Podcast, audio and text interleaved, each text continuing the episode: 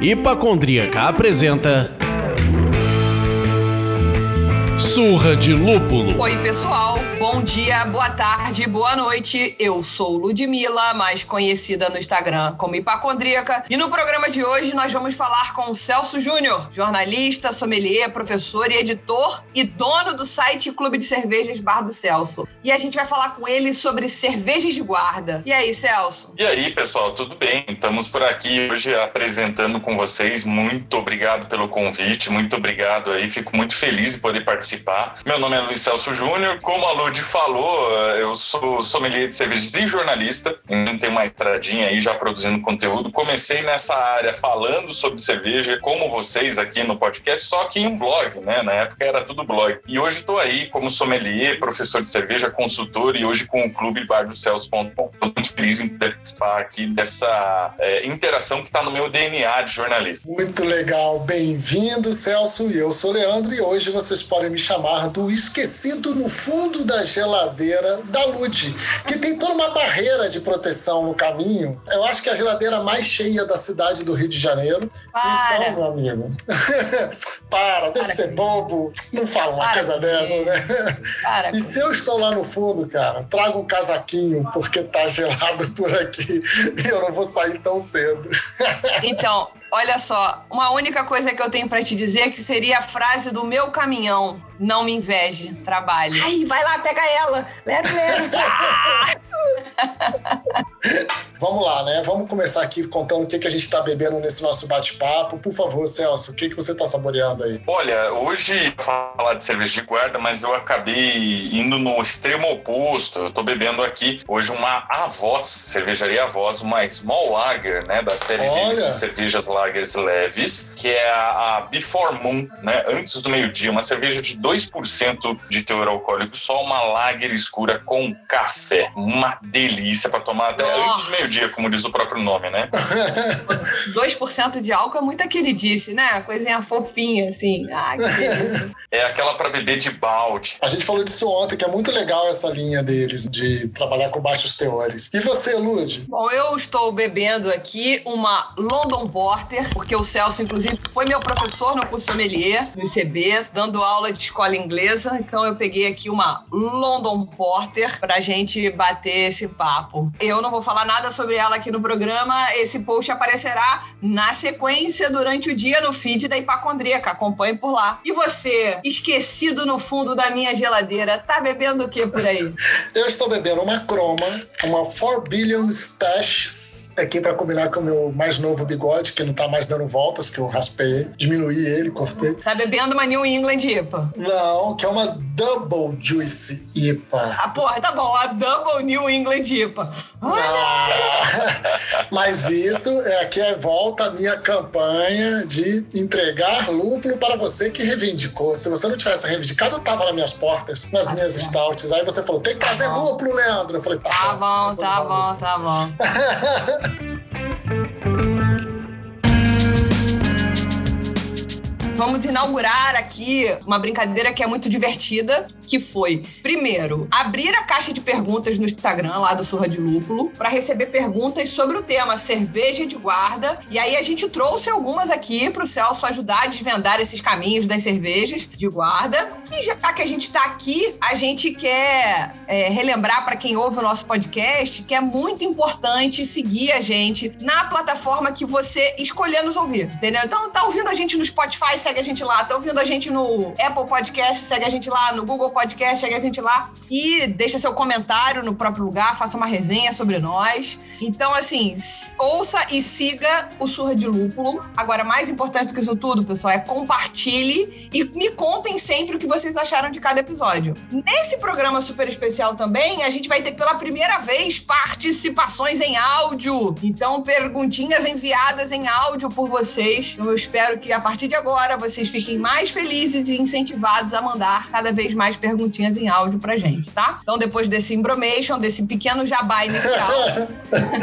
já deixamos claro aqui que as perguntas foram, na sua maioria, desenvolvidas por vocês. É, eu vou fazer a única que eu fiz de verdade. Para começar essa viagem, primeiro precisamos conhecer o nosso piloto. Celso, conta pra gente um pouco sobre quem é você antes e depois da cerveja, porque se eu falar todo o seu currículo aqui, a gente vai ficar o programa inteiro falando sobre, sobre isso. Você já deu uma palhinha ali em cima, mas conta mais pra gente. Olha, é, é realmente, né? São 14 anos falando de cerveja, então a gente acabou participando de muita coisa. Então tem um currículo meio gordinho para poder falar. Mas olha, antes da cerveja, o, o, Celso, conhecido como Luiz Celso Snesikoski Jr., antes de ser só Luiz Celso Jr., né? Era um nerd formado técnico em eletrônica uhum. e adorava jogar basquete. Eu tenho 1,90m de altura e era esportista, então eu não tenho de álcool até os 18 anos de idade, né? Então esse era o Celso antes da cerveja. Aí o Celso caiu na cerveja e descobriu que era muito legal. E fundou um blog para falar do assunto, né? Para falar da vida noturna e tudo mais em 2006. E aí eu comecei a escrever sobre o assunto antes de poder, antes de ser um sommelier, eh, muito de forma autodidata ainda. Em 2009 eu recebi um kit para colocar o meu blog na Gazeta do Povo, onde eu trabalhava já como jornalista, Curitiba. E nesse período o blog começou a despontar como uma das únicas e poucas mídias cervejeiras, né, de cerveja artesanal no país, ao lado de alguns outros pioneiros aí do lado também. E a gente começou a destrinchar o assunto de cerveja artesanal. Eu fui fazer meu curso de sommelier só em 2011 e acabei fazendo Samuel Cavalcante, André Junqueira e toda essa patota da cerveja artesanal aí, que é lá de Curitiba, e acabei vindo para São Paulo em 2012. Moro aqui desde então. Em 2014 eu fiquei em terceiro lugar no Campeonato Brasileiro de Sommelier de Cerveja e comecei a dar aula também aqui no Instituto da Cerveja, além de prestar consultorias, fazer serviço de cerveja. E esse ano eu lancei o Clube Bardocelso.com, que é um clube de assinatura de cerveja artesanal, finalmente entrando aí na área de produto e podendo atender aí ao consumidor final, né? Porque é um desejo uhum. que eu tinha há muito tempo já e nunca consegui concretizar. Então, depois da cerveja, é um cara muito mais realizado, é, pelo menos uns 20 quilos mais gordo. né? Engorda, gente. Cerveja não engorda. Quem engorda é você, né? Você continua, você tem barriga, cerveja continua no mesmo tamanho. Exatamente. É, é uma rotina muito doida, né? A gente que trabalha com cerveja, a gente sabe que fica sempre nessa de tomar uma cervejinha e conversar com as pessoas e você acaba consumindo bastante cerveja. Então é por isso que acabei ganhando volume, né, por aí. E é um Celso muito mais realizado também. Eu acho errado falar que você tá que você ganhou peso por causa da cerveja. Você ganhou peso porque você parou de jogar basquete. O errado é o basquete. O errado é a cerveja, cara. Nunca te abandonou. Hoje eu tenho quase 40 anos. Né? Antes eu tinha 20, 30, tava fácil. e aí você está muito mais realizado agora. Bem mais realizado porque, de certa forma, eu me descobri na cerveja. Eu descobri um Celso que é muito mais feliz com o que faz e um Celso que gosta muito de falar sobre cerveja, gosta muito desse assunto, a ponto de fazer hoje o que eu chamo de um jornalismo de entretenimento, né? Um jornalismo cervejeiro e agora alçando novos voos aí com negócios novos no meio da cerveja também. É legal essa, isso que você falou do jornalismo de entretenimento, porque a cerveja, na verdade, já está dentro da gastronomia e aí você está conseguindo trazer aí um pouco do jornalismo de entretenimento que tem a ver com o lazer da coisa, né, do hábito do beber, do consumir, muito mais do que o do da gastronomia em si, é isso? É, eu acho que assim, é, eu considero o jornalismo de entretenimento aquele fora do campo da hard news, entendeu? Uhum. Quando eu trabalhei em redação, a gente via uma cisão muito forte né, na redação, quem era hard news, cuidava de política, economia e tudo mais, e o status que isso gerava num jornal diário, né? Para a diferença daquele pessoal que trabalhava nas editorias frias, cadernos semanais, sobre sim, cultura, sim. mesmo diário sobre cultura. Então, é, eu sempre considerei isso um jornalismo mais de entretenimento, porque não é aquele jornalismo essencial que você precisa saber do preço do negócio para comprar no dia seguinte, mas é um jornalismo que você lê por prazer também, né? Você Entendi. lê pelo prazer do texto ou pelo prazer do produto que ele te proporciona também. Então, eu sempre considerei dessa forma, dentro sim do jornalismo gastronômico, mas eu chamo até o jornalismo gastronômico de jornalismo de entretenimento, sabe? Entendi.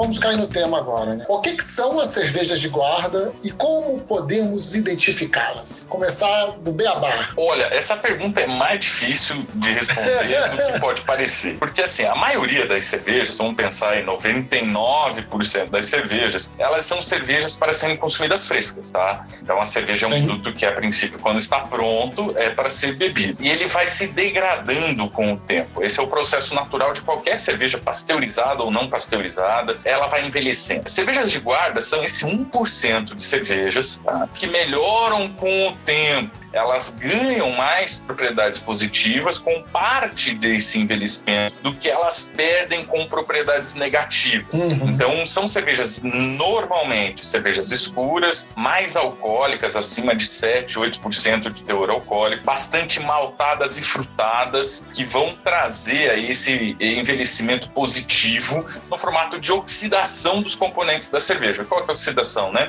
A oxidação é esse processo de transformação por meio de interação com o ar de ésteres, que são componentes que lembram frutas na cerveja, de álcool, de outros componentes que vão trazer sabores positivos para essas cervejas. Então, a rigor, elas são absoluta exceção à regra, mas elas são deliciosas quando você tem paciência de esperar elas envelhecer. É isso, hein? Muito bom.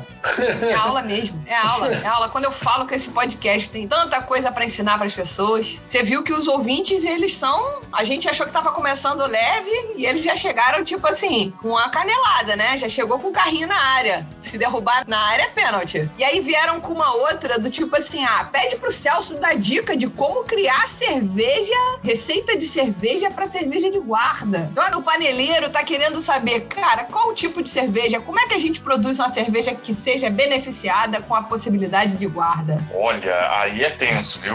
Penalidade máxima! O pessoal já realmente derrubou na área é pênalti. Não tem perdão aqui. O pessoal vai direto ao ponto. Primeiro encontro encontro, nem te chamaram para jantar. Foram direto pro final já. Que isso. Nem beijinho, o negócio foi direto ali pros finalmente. Olha, cerveja de guarda, eu costumo falar que mais do que estilos de guarda, a gente tem cervejas de guarda, cervejas projetadas para serem guardadas. Então a gente tem que pensar um pouco nisso, né? Nessas características que vão envelhecer bem com o tempo. Por exemplo, você primeiro tem que entender que certas características envelhecem mal. O lúpulo, o amargor do lúpulo, tanto quanto o aroma do lúpulo, são detalhes de cervejas que vão se perder com o tempo. Então, normalmente, cervejas de guarda são cervejas mais maltadas, mais intensamente alcoólicas, tá? E feitas para serem resistentes. Elas têm lúpulo de amargor, né? Elas não vão ter tanto lúpulo de aroma. Elas são feitas de uma maneira que você tem o álcool para proteger ela com o tempo. Você tem, muitas vezes, até um selamento da garrafa específico, é, o selamento com cera, por exemplo, uhum. para não deixar o gás carbônico sair, para manter a atmosfera inerte. Então, você realmente projeta uma receita para a guarda. Se eu posso dar dicas, é assim: seguindo os estilos clássicos, procure aqueles mais intensos, alcoólicos e de aromas mais potentes, principalmente aqueles mais esterificados, ou seja, que tenha subprodutos de fermentação, que é o éster, né, que lembra frutas normalmente, que possam ser transformados físico-quimicamente na garrafa com o tempo, tá? Uhum. E tem um outro fator também que você tem que considerar, que é como as pessoas vão guardar o seu produto. Ela tem que ser assim bem guardada para produzir bons efeitos. Então você tem que pensar muitas vezes na embalagem que você vai escolher. Uma cerveja ela pode ser rolhada, pode ser tampa de metal. Uhum. Uma latinha tende a não envelhecer tão bem quanto uma, de repente uma garrafa rolhada. Então você tem que desenhar o seu produto para esse envelhecimento, tá? Então a dica que eu posso dar é procure cervejas mais intensas, mais sofisticadas, com mais componentes que possam dar brilho a esse envelhecimento, tá? É mais ou menos por aí a dica geral. Agora, cada receita vai ser uma receita, cada desenvolvimento é um desenvolvimento diferente. Aí vale você pensar o que você gostaria de fazer e que sabores você quer no final, para fazer uma engenharia reversa, vamos chamar assim. Legal. Como todo cervejeiro caseiro é meio MacGyver e meio professor Pardal. Eu costumo falar que normalmente a gente não sabe se o cervejeiro caseiro gosta mais de cerveja ou de gambiarra, né? Ah. Porque assim, se fala em gambiarra pro cervejeiro caseiro, ele treme. Ele diz assim, Ai, que delícia, né? cara. Ele sempre inventa, ele sempre inventa um jeito de fazer uma gambiarra. Ele pode ter o equipamento automático mais top do universo, ele vai colocar uma gratinha, ele vai colocar uma mangueirinha, um filtro, ele vai dar um jeito de inventar algo. Tá? Eu falo isso porque eu faço cerveja em casa também. Já não faço há um bom tempo, mas fiz cerveja em casa e era assim. Eu sempre estava pensando na engenharia do processo mais do que na cerveja final, de vez em quando. Não só o cervejeiro, o paneleiro, mas também vamos falar do bebedor. A gente recebeu muitas perguntas de como guardar corretamente as cervejas de guarda. Pode me colocar no fundo da geladeira da Lud? Ou tem que ser em temperatura ambiente? Cerveja em pé é melhor garrafa? É melhor lata?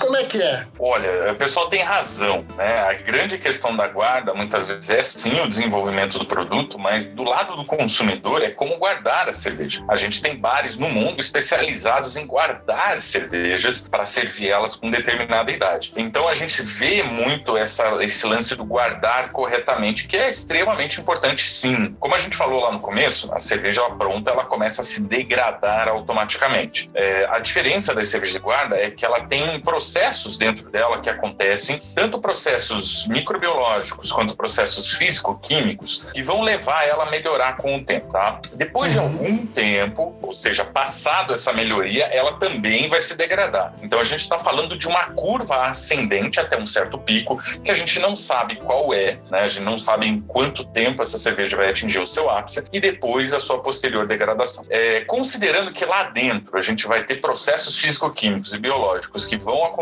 a gente precisa sim guardar ela com um certo cuidado para que eles aconteçam de maneira mais lenta. Quanto mais lento esses processos acontecerem, melhor vai ser o resultado para servir. Então, Entendi. diretrizes básicas de guarda. Primeira, evitar os grandes inimigos da cerveja e depois envelhecer lentamente. Quem são os inimigos da cerveja? Primeiro, a gente sabe que a luz solar faz mal para a cerveja, então toda cerveja tem que ser guardada abrigada da luz ultravioleta. Não só luz solar, mas luz fluorescente também. Sim. Tá? A gente sabe que o calor faz mal para a cerveja, então ela deve ser guardada em uma temperatura fresca ou uma temperatura controlada. A gente sabe que não pode guardar muito fria, porque senão os processos não vão acontecer. Então tem que ser numa temperatura equalizada, vamos chamar assim. Terceiro, proteger ela da oxidação, tá? Uma oxidação negativa nesse sentido. E nesse sentido, quem guarda tem pouco poder, né? Quem está mais cuidando da oxidação que está dentro da garrafa é o cervejeiro. Mas a gente pode tomar algumas providências para que ela evite a oxidação. Tendo em vista tudo isso, isso é toda a teoria do negócio. Quais são as dicas práticas para você guardar a cerveja? Procure lugares abrigados da luz, tá? De preferência com temperatura e umidade estáveis, ok? Pense em temperaturas maiores de 4 graus e menores de 18 graus para você poder guardar a sua cerveja para ela ocorrer os processos de transformação de uma maneira lenta. Se você guardar a 25 graus, vai acontecer tudo muito rápido, a cerveja vai ficar ruim, tá? Entendi.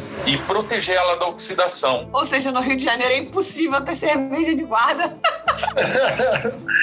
Brincadeira. Olha, dá, é- dá. Tem muita gente que guarda em adega de vinho, sabe? Tem adega de vinho refrigerado e você guarda lá dentro, porque realmente na maior parte do Brasil, né, com a variação de temperatura que a gente tem, com temperaturas tão altas, realmente você vai ter processos que vão acontecer de maneira muito precipitada. E a última é assim, proteger da oxidação. Normalmente com a garrafa de pé. O que, que acontece com a garrafa de pé na vertical? A superfície de contato do líquido com o ar que está dentro da garrafa é menor. Isso gera menor oxidação do líquido. Se você guardar deitada, você tem uma maior superfície de contato e maior oxidação com o líquido. Você guarda deitadas, ah, você guarda deitadas só aquelas cervejas muito diferentes, como as lambiques, por exemplo, que tem que ter umidade na rolha para a rolha não, não se desconstruir, para ela não pulverizar, né? E não entrar ar dentro da garrafa. E tem que ter ali, e ela tem uma capacidade de absorção de oxigênio maior, né? Dentro da garrafa. Como ela tem refermentação, os bichinhos vão comendo oxigênio também com o tempo. Só nesse caso que você deixaria ela deitada. Em todos os outros casos, ela de pé. Caraca, eu vou te falar que você me respondeu uma dúvida que eu nem sabia que eu tinha. Porque sabe aquela parada do céu é azul e você não pergunta por que o céu é azul? Eu nunca me perguntei por que não guardar a cerveja na garrafa, deitado. Eu sabia que não podia. Tudo bem, não pode, não pode, pô. Cerveja na garrafa é pra ficar em pé, não é pra deitar. Aí você falou É, essa agora. então. Caraca! Ai, Mas também tem a história da, da tampinha, não tem, Celso? A, o líquido em contato com a tampinha, que talvez não seja o caso de cerveja de guarda, porque aí vai ser rolhada ou com outro tipo de vedação. Mas é, o contato com metal, por isso que também não é indicado guardar cerveja que você não vai guardar, que você vai até beber logo, mas enfim, não guarda deitada. Perfeito. A tampinha é metálica, apesar da gente ter vedação dentro da tampinha, é uma vedação muito segura, mas muitas vezes na colocação de uma tampinha a gente pode fazer ranhuras dentro dessa tampa, a gente pode ter um deslocamento da vedação, e tudo isso pode fazer com que haja um contato do metal com a cerveja e dê um sabor ruim, um sabor metálico para a cerveja. Então também é mais um motivo para ela não ficar deitada. Então, deitada mesmo, só cerveja rolhada, de preferência aquelas refermentadas na garrafa e que vão ficar por muito tempo lá deitadas, né? Então, eh, são cervejas que realmente vão acima de cinco anos de guarda, por exemplo. Caraca. Obrigado. Leandro, tu tipo assim, porra, desnudou a vida agora. tá Exatamente.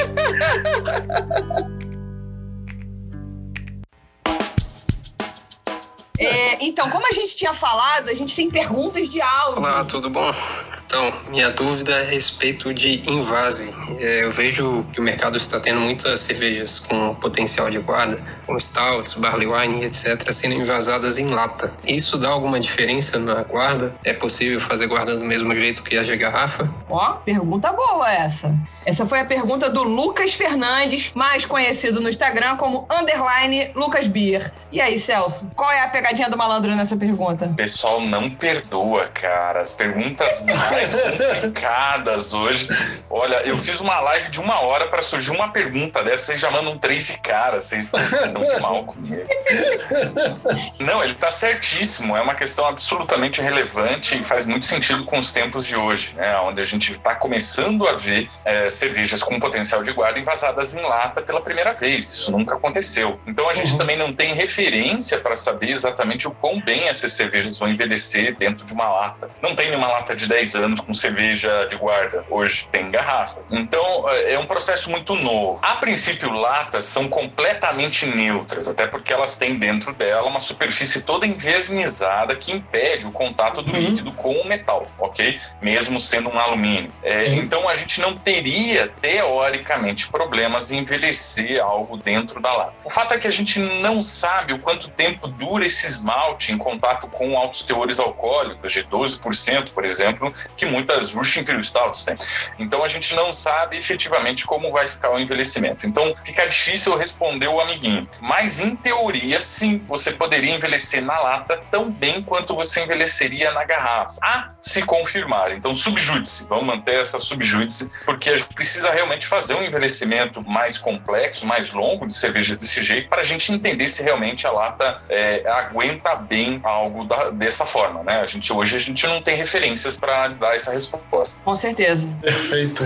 E aí eu queria pegar esse gancho que você deu, que foi maravilhoso, para ter aqui um compromisso no estilo. É porque você está em São Paulo, você não conhece uma das melhores personagens que existe no jornalismo do brasileiro. É aquela repórter do RJTV que vai nos lugares, vê o buraco na rua e exige um compromisso do prefeito de resolver o problema. Hein? Ou tá escorregando na banana aí, Suzana Naspolini? Boa tarde pra você. Mariana, é o seguinte, dá- tire suas conclusões. Eu quero ter um compromisso aqui com a galera e eu vou te perguntar: a partir de quanto tempo de guarda é possível sentir as mudanças numa cerveja de guarda? Existe um tempo ideal para guarda em cada estilo? Ah, uma Barley Wine que ele citou aí, que é uma das minhas preferidas. Se eu guardar durante cinco anos, é, já tá muito bom, sabe? Esse, esse tipo de coisa. Existe esse tempo para a gente ter um compromisso aqui de voltar pro Lucas, falando, Lucas, ó, cinco anos a lata fica uma merda, desiste.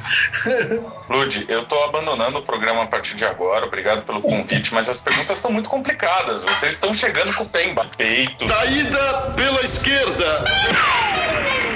É, é, a coisa tá complicada, meu. Esse programa vai virar um curso sobre cerveja de guarda, entendeu? E a gente vai vender e vai ter que pagar todos os royalties pro Celso, porque, pelo amor de Deus. Eu entendi porque é surra de lúpulo, porque você apanha aqui de lúpulo, né? Você leva umas varadas aqui. Mas, Olha, é a pergunta de um milhão de dólares, cara. A gente sabe aí, Leandro, que é complicado responder essa pergunta, por quê? Vamos lá, vamos aos fatos. Primeiro, cada cerveja tem características físico-químicas diferentes, completamente diferentes, tá? Uhum. Segundo, que cada lote de cada uma dessas cervejas sai com características físico-químicas diferentes. E depois, você tem milhões de interações acontecendo dentro da garrafa, desde antes mesmo, desde o tanque de fermentação até o final. Então, prever o quanto uma cerveja pode ser envelhecida é muito difícil. Então, não tem resposta a não ser a tentativa e erro, tá? Então, Uhum. a gente sabe de algumas coisas por processos empíricos que são aplicadas a determinados estilos. Então, por exemplo, a gente sabe que, em geral, o Russian Imperial Stout, de cerca dos seus 12% de teor alcoólico, envelhecem bem até 3 anos. Acima disso, dependendo da cerveja elaborada, você vai ter uma característica melhor ou pior, ou um decaimento dela a partir desse tempo. Mas, para saber isso, primeiro, a gente tem que saber qual é o Imperial Stout, quem que fez, qual é o teor alcoólico, que pode ser maior, pode ser menor, é mais viscosa, tem mais beta-glucanos, menos glucanos, foi colocado trigo, não foi colocado trigo, tem aveia, não tem aveia. Então, é inúmeras variações. Então, muitas vezes você não tem como generalizar por estilo. Então, em geral, Russian Imperial Stout por até 3 anos, Barley Wines por 5 anos, são perguntas empíricas que a gente sabe respondendo aí por cervejas em geral. Mas a sua cerveja que você vai colocar aí na geladeira, ela pode ser diferente, ela pode envelhecer de uma maneira diferente. Além disso, tem todos os fatores de conservação. Eles estão sendo obedecidos rigorosamente, ou você deixou essa cerveja envelhecer um tempo mais aí na quente, ou você já comprou ela e ela já envelheceu por 11 meses antes de chegar na tua mão a quente, no estoque quente da loja. Ela já vai Uhum. chegar para você de um jeito diferente. Entendi. Então, tudo isso é muito difícil de prever, tá? Então, a gente também não tem uma resposta fácil para isso. Existem alguns guias que você pode encontrar até mesmo na internet de estimativas de tempo, mas que podem não ser aplicadas ao rótulo que você tem aí dentro da sua geladeira. Tá vendo? Então, mais Ou uma seja- pergunta que eu tô saindo pela esquerda aqui.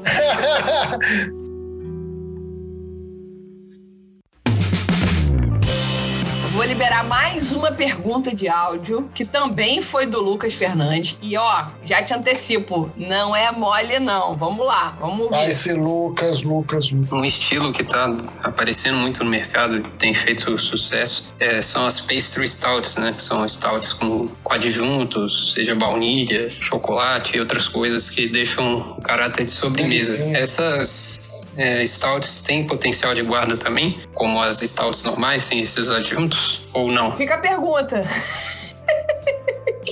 Lute, Leandro, foi um prazer conhecer vocês. Estou me retirando oficialmente do podcast. Até uma próxima, a gente tenta de novo com outro tema. Vamos falar de Heineken no próximo. Olha, o, o nosso amigo também está completamente certo. Aliás, parabéns para ele aí, Lucas. O Lucas é, é, cara, super esperto as perguntas que você está fazendo, completamente pertinentes e realmente não há respostas sobre isso em geral na internet. Você deve ter pesquisado e por isso que você está fazendo essa pergunta aqui. Cara, mais uma vez, é um- uma coisa nova que a gente não tem referências, né? A gente não sabe como que envelhece isso daí. O que, que a gente sabe, né? Pastry beers, ou especificamente as pastry stouts, são cervejas para simular sobremesa e normalmente elas são feitas com lactose Uhum. e são feitas com alguns adjuntos como frutas, como vários outros outras coisas que você pode colocar lá dentro para fazer esse papel da sobremesa. O que a gente sabe das guardas de cerveja é um, a lactose é um açúcar complexo bastante para não ser consumido nem por Brettanomyces, então que é uma levedura selvagem que é famosa por consumir açúcares complexos, né? Açúcares que a levedura normalmente não consome, a nossa levedura de cerveja para transformar em álcool. A, a lactose já era usada nas oatmeal stouts do século XIX lá na Inglaterra, justamente por conta disso, porque ela mantinha a cerveja doce encorpada sem ser consumida um tipo de microorganismo. Então, a princípio, quanto à lactose, Quanto à lactose, a lactose se manteria, teoricamente não haveria problema em relação a ela. O problema são os adjuntos. Sabores e aromas de frutas, mesmo com a cor da fruta na cerveja, ela sofre com o tempo. A gente sabe disso porque existem fruit lambics, né, esses lambics eh, de fermentação espontânea feitas com frutas, que Uhum. envelhecem no tempo e muitas vezes perdem até mesmo a sua cor. Hum, Cricks, né, cervejas com cereja que perdem a cor vermelha ou ficam um vermelho pálido ou perdem um pouco do aroma e do sabor da cereja. Então a gente sabe que os adjuntos em geral não envelhecem bem. Tendo tudo isso em vista, dependendo da configuração da sua pastry stouts, eu não recomendaria envelhecer, principalmente aquelas que dependem mais dos aromas e sabores dos adjuntos. Não foi pela esquerda, hein? Celso, se manteve na linha. que Pô, isso, brilhou, Essa- brilhou. Pô, Mas tudo isso, tudo isso conhecimento teórico, tá? A gente também não tem referência ainda para saber. Mas, em teoria, as reações seriam mais ou menos essas. Então, a gente pode ter uma estimativa melhor do que a outra pergunta que eu saí pela esquerda.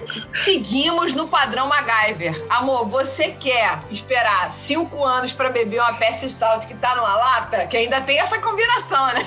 É, Filho, guarda aí. Guarda aí. Depois tudo volta no, no assunto aqui, mandar mensagem pra gente aí. Enfim, a gente faz um outro TCC, um outro programa pra falar sobre esse assunto.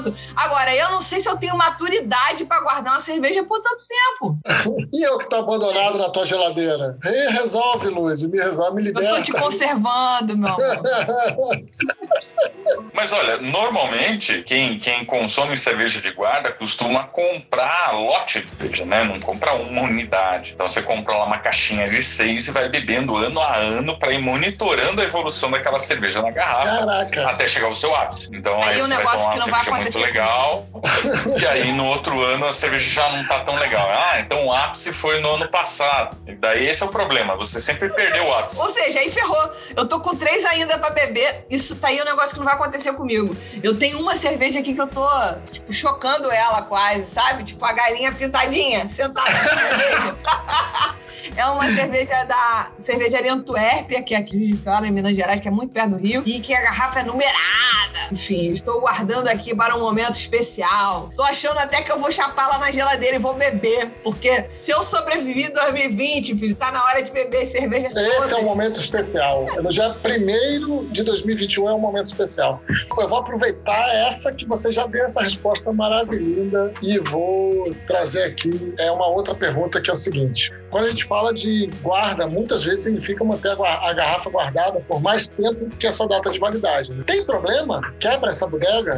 Então, não tem problema a princípio. A data de validade, como é que ela é determinada para uma cerveja? É o próprio cervejeiro que determina. Nossa legislação diz simplesmente que tem que ter data de validade. A princípio, bebidas com mais de 10% de teor alcoólico, a rigor, podem inclusive ostentar no seu rótulo validade indeterminada. Porque efetivamente elas duram bastante pelo fator do álcool ser um conservante natural daquela bebida, daquela cerveja, como atua, por exemplo, no vinho. Então, a princípio, não tem problema cervejas de guarda passarem da sua validade de rótulo dentro do teu envelhecimento, da tua guarda, para você poder é, ver até onde ela vai ou qual é o sabor que ela vai desenvolver. Tá? A princípio, não teria problema nenhum. Então, como é o cervejeiro que ele determina isso, ele determina com base em quê? Ele faz testes na fábrica para saber até onde a cerveja preserva os, os atributos que foram projetados para ela. Então, a data de Uhum. validade ali está simplesmente dizendo: olha, até aqui eu garanto, né, o cervejeiro, eu garanto que ela vai manter a sua cor, seu aroma e seu sabor da forma com que eu fiz, da forma com que eu projetei. Uhum. No Brasil, a gente não tem a tradição de colocar no rótulo, como tem no mercado internacional, best before, né? É, Uhum. Melhor antes de tanto.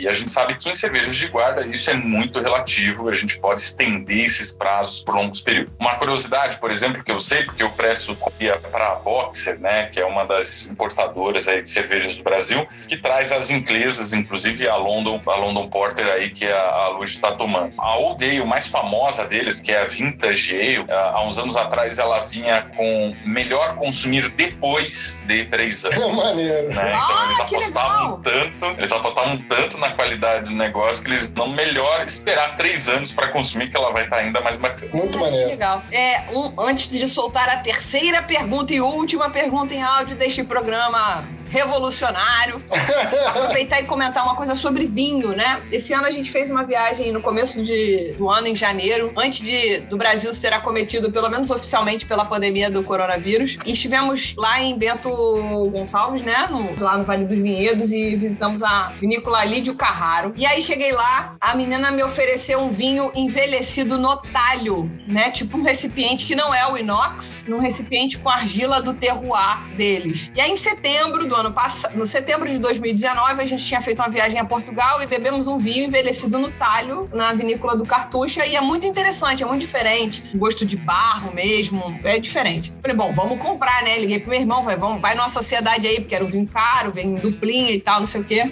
Aí eu comprei isso em janeiro, a menina falou, tá bom, a senhora já pagou, né? Já paguei. É, o vinho só chega em maio. Eu falei, ah, que beleza, né? Eu crente que eu vou sair com o vinho daqui. O vinho não tava pronto ainda, né? Aí ela falou, depois que ele chegar, ele tem que ficar pelo menos um mês paradinho, sem você fazer nada com ele. Deixa ele quieto. Que é pra ele assentar da viagem. Abusado. Depois disso, ela falou: olha, se você quiser beber, bebe, ele já vai estar pronto. Mas se você der um tempo, é melhor ainda. Então a gente tá, como são duas garrafas, a gente tá combinando de beber aí daqui a uns seis meses a primeira garrafa e depois esperar mais uns dois anos. Mas olha, tem que ter uma disciplina, tem que fazer de conta que não existe. É porque é vinho, que não é cerveja. Que se fosse É vinho, talvez não tivesse mais em minha residência. O maior desafio normalmente da cerveja de guarda não é escolher a melhor cerveja, não é comprar a cerveja, não é nem guardar ela bem. É ter paciência para esperar ela ficar boa, né? É, esperar exato. o tempo que ela vai chegar no seu ápice e tal. Exato. Porque se você deixar à vista, você acaba consumindo, é fato. Porque naquela seu amigo em casa, você recebeu a pessoa lá e daí você começa a tomar uma cervejinha, duas cervejinhas. Lá pela décima cervejinha você fica rico, né? Acabou. Então, assim, acabou. você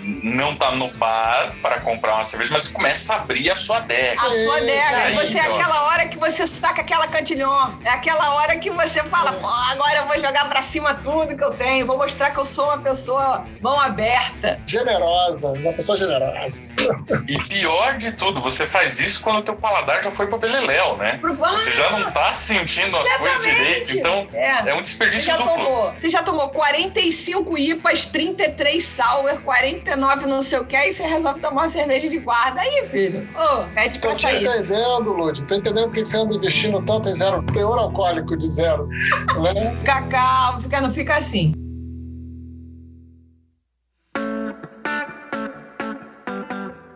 Vou soltar a terceira pergunta. Vamos lá, que a, a pergunta é do Luiz Heraldo, conhecido no Instagram como Luiz Heraldo99. Qual o melhor estilo para iniciar as cervejas de guarda? E qual a melhor forma de armazenar essas garrafas? Bom, armazenamento você já falou, que o ideal é de pé, longe da luz, fora do calor, sem muita umidade. Entre 4 e A gente 18 resumiu pra galera. graus. Primeiro eu quero, dar- eu quero agradecer aí ao Luiz Heraldo, porque esse sotaque é muito bom de ouvir. É maravilhoso.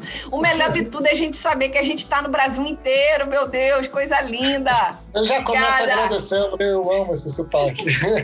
Então, assim, aqui a parte da pergunta é quais são os estilos que você indicaria pra guardar? Acho que você já falou brevemente, mas já pra gente ir caminhando pro final. Então, a, a gente tem, assim, que são vários estilos que podem ser bons para guarda, né? Eu nunca pensei efetivamente qual seria um bom estilo para iniciar nesse universo de guardas, né? Que eu acho que é um pouco a pergunta dele. Exatamente. Mas, em geral, para conservar, o número um, né? Cervejas de pé, guardadas longe da luz, em ambiente fresco, pelo menos. Se você tiver condições de ter uma refrigerada ou uma geladeira específica para isso, em temperaturas que superem 4 graus e sejam abaixo de 18, tá? E daí você vai ver qual é a regulagem da sua geladeira, da sua adega. Estilos, bom, você pode envelhecer muito bem. Russian Imperial Stout, Barley Wine, Dark Strong Ale, Belgian Dark Strong Ale, fica uma delícia também, Belgian Double, ah, até mesmo Belgian Triple, apesar de clara, pode envelhecer bem, depende muito do rótulo. Você pode envelhecer Imperial Porter dentro da escola americana, a gente pode pensar em algumas coisas. É, American Barley Wine, American Imperial Stout,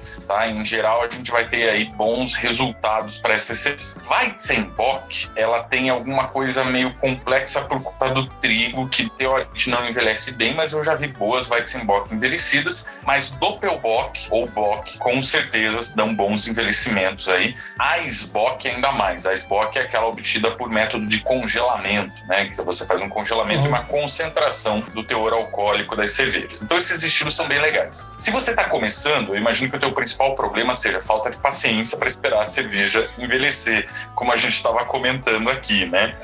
Então eu tenho duas dicas para você. Uma dica é esconda a cerveja de você mesmo, tá? Normalmente as que sobrevivem ao envelhecimento são porque não estão à vista.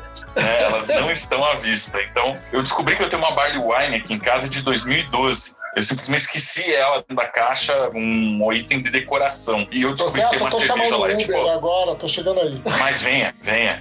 Imagina a minha felicidade ao achar essa garrafa. Tipo, achar dinheiro no bolso do casaco, assim, do inverno passado.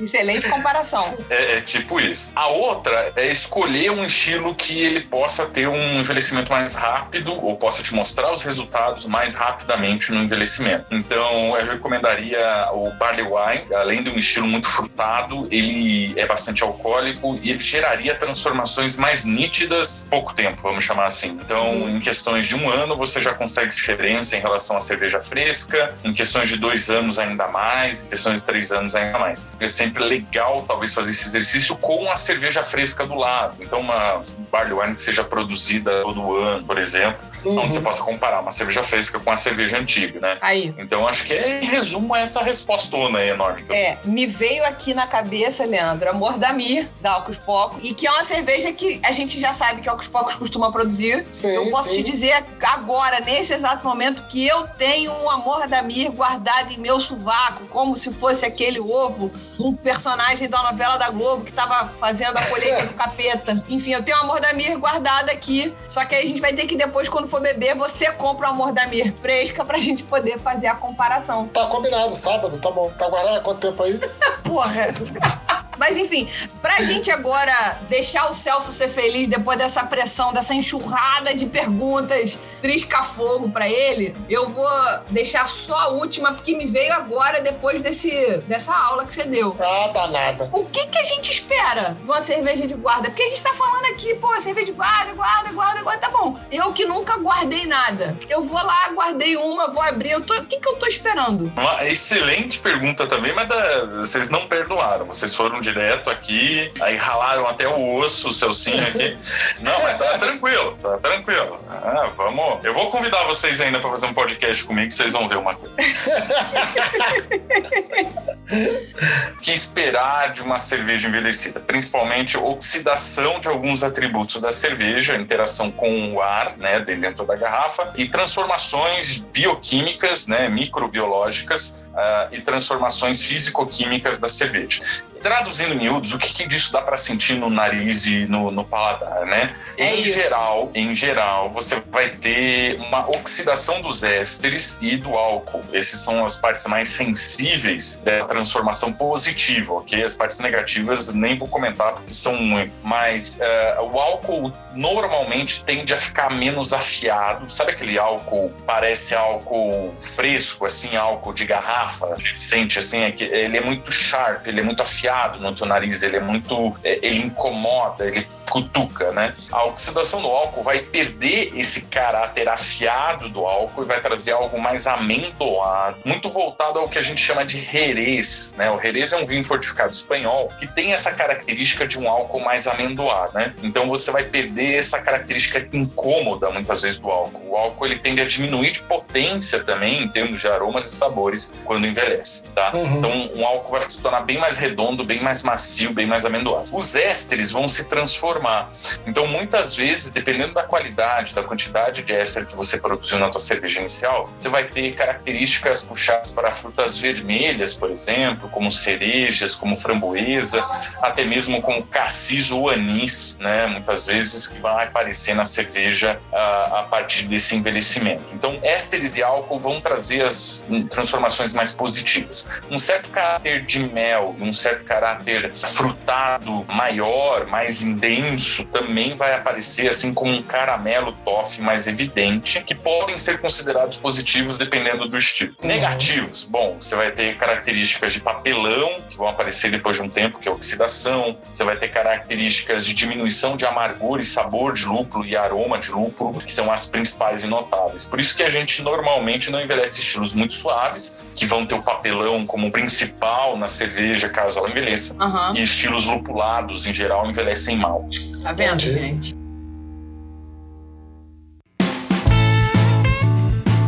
Olha só, eu tô aqui embasbacada. Vou já tomar o meu Rivotril para manter as minhas cervejinhas de guarda. Mais um pouquinho ali guardadas. É, eu, como sou virginiana, eu co- costumo colocar uma etiquetinha nelas de data para eu ter uma noção do tempo que elas estão guardadas. E eu queria agradecer demais a sua presença, Celso. Foi enriquecedor o que a gente ouviu aqui. E mais maravilhoso do que isso foi perceber que as perguntas que as pessoas mandaram é, são dúvidas pertinentes, né? E que você, como bom professor, bateu no peito e fez gol de voleio, já que a gente já falou de pênalti nesse, nesse futebol, nesse podcast.